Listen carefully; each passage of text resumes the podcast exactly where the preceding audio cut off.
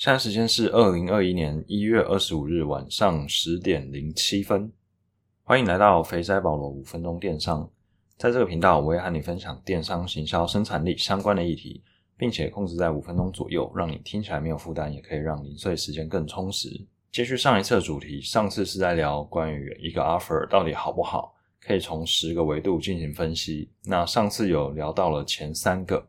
上次聊到三个，分别是市场发展、商业模式，还有企业发展。如果上次没有听到的朋友，欢迎回到上一集先听一下。那我们现在就直接进入今天要讲的七个维度。第四个维度是组织经营，这里面呢包含了像是组织文化或是工作方式。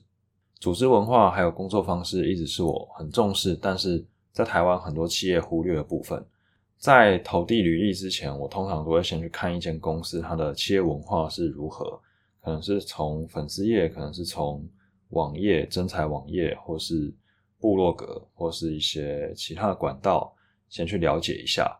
但我在面试的时候，还是会再问一次他们的组织文化。那有次我就遇到面试官没办法回答，只有含糊的讲说每个人有自己的习惯。那有些企业也常常会标榜自己是美式文化。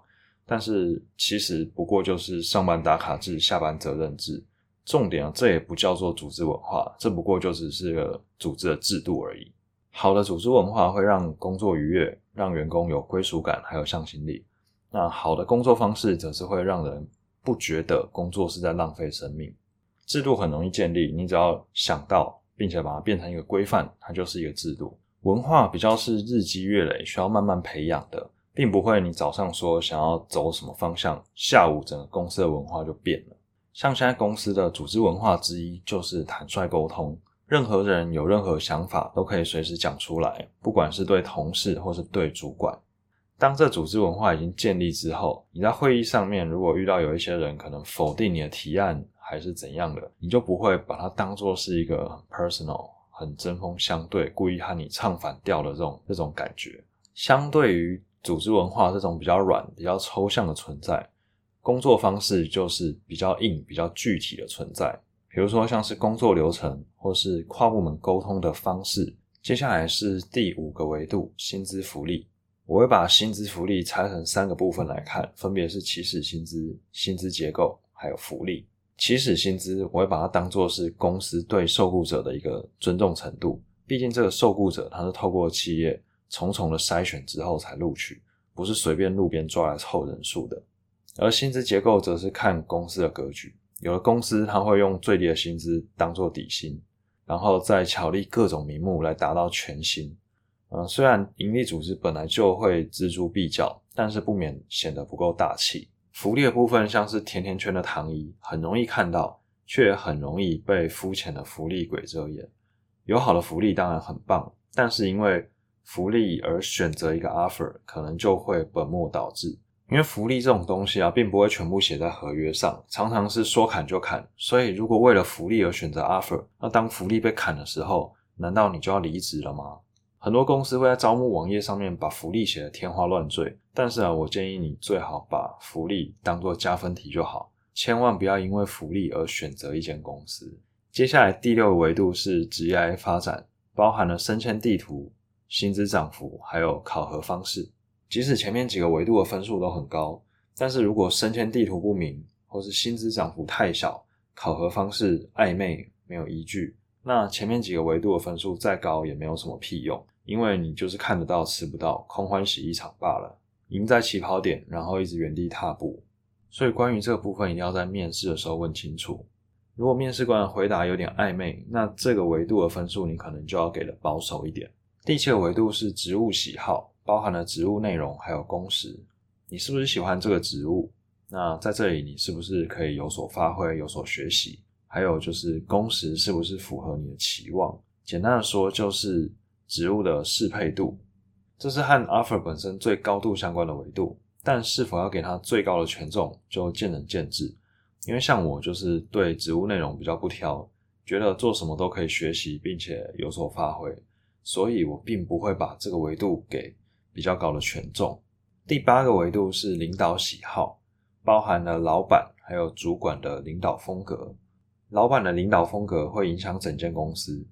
主管的领导风格会影响你大概三分之一的人生，这是用一天八小时来算。那如果你是常加班的人，就影响更多了。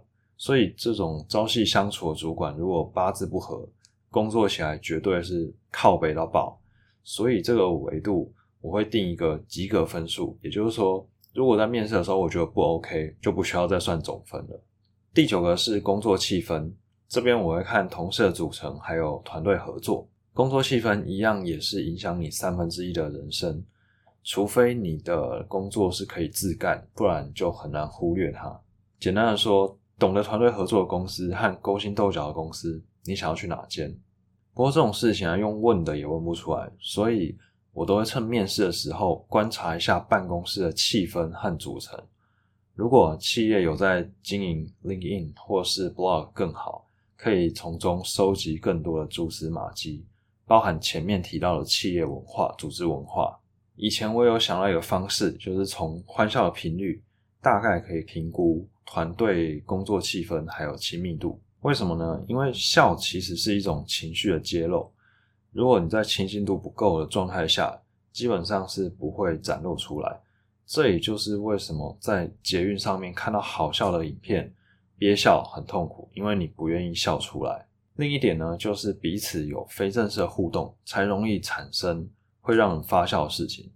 如果你都是公事上面接触，基本上不太会有什么事情会让你觉得好笑。那这些互动呢，又必须要有较高的频率，才有办法很频繁的产出笑声。所以，当团队如果关系不好的话，不会有太多非工作上面的互动。自然也不会转换成太多的笑声，这就是为什么我会说可以从欢笑频率可以大概推估团队的工作气氛还有亲密度。最后一个就是工作环境，包含了软硬体设备。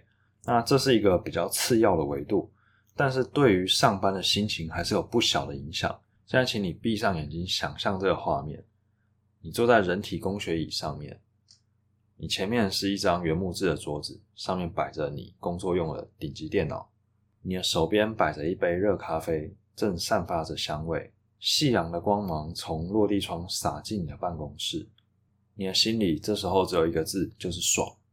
再想象另外一个画面，你的办公桌很小，四周堆满了各式各样的文件，东倒西歪，冷气不怎么冷，常常让你有种快要窒息的感觉。然后头上的灯有时候还会闪烁闪烁着。垃圾桶里面的垃圾还满出来，臭味都飘到你的座位上。你觉得这两间办公室里面工作对你的心情还有效率有没有影响？另一方面，在软硬体的投资也可以看出一间公司愿不愿意投资，想不想要进步，懂不懂得把握时间和机会。如果一间公司说它要打造新一代的电动车辅助系统，但是公司内部却用拨接上网，你相信它会成功吗？我是不信啦。以上呢就是我在衡量一个工作的十个维度。今天的时间超过有点多，所以我就快速的做一个总结。薪资福利确实是最具体、最务实，也最容易感受到的。在评估的时候，不免会受到这个维度更大的影响，而忽略了其他维度。这也是为什么我要花一点时间来理清整个框架。因为单纯看薪资福利的话，总是觉得怪怪的，却又容易被牵着鼻子走。有些维度在面试前，甚至工作前。都无法探知，像是比较偏向内部的组织经营、领导风格、工作气氛，甚至是职来发展，也可能只是面试官随便画大饼。那这时候你就要多运用网络的力量，像是 PTT 或是 Glassdoor、求职天眼通、LinkedIn 等等的，来辅助自己取得线索。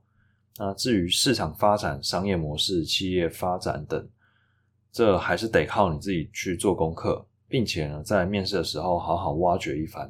台湾是一个相对保守的地方，当 HR 看到一个人太频繁换工作的时候，大部分都会把你直接贴上一个低稳定性的标签。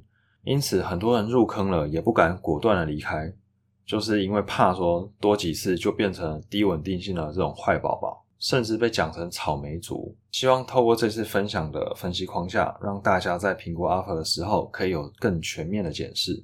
毕竟青春有限，经不起一次又一次的踩雷。最后推荐两本，当我困惑的时候会回去思考的书。第一本是《你要如何衡量你的人生》，第二本是我们为何工作。好，这次的分享就到这边。如果你喜欢我的频道的话，欢迎订阅，还有分享给你身边的朋友。如果你因为这一集或者这两集找到工作，或是让你改变了对工作的想法，那也欢迎都可以跟我交流。我们下次见，拜拜。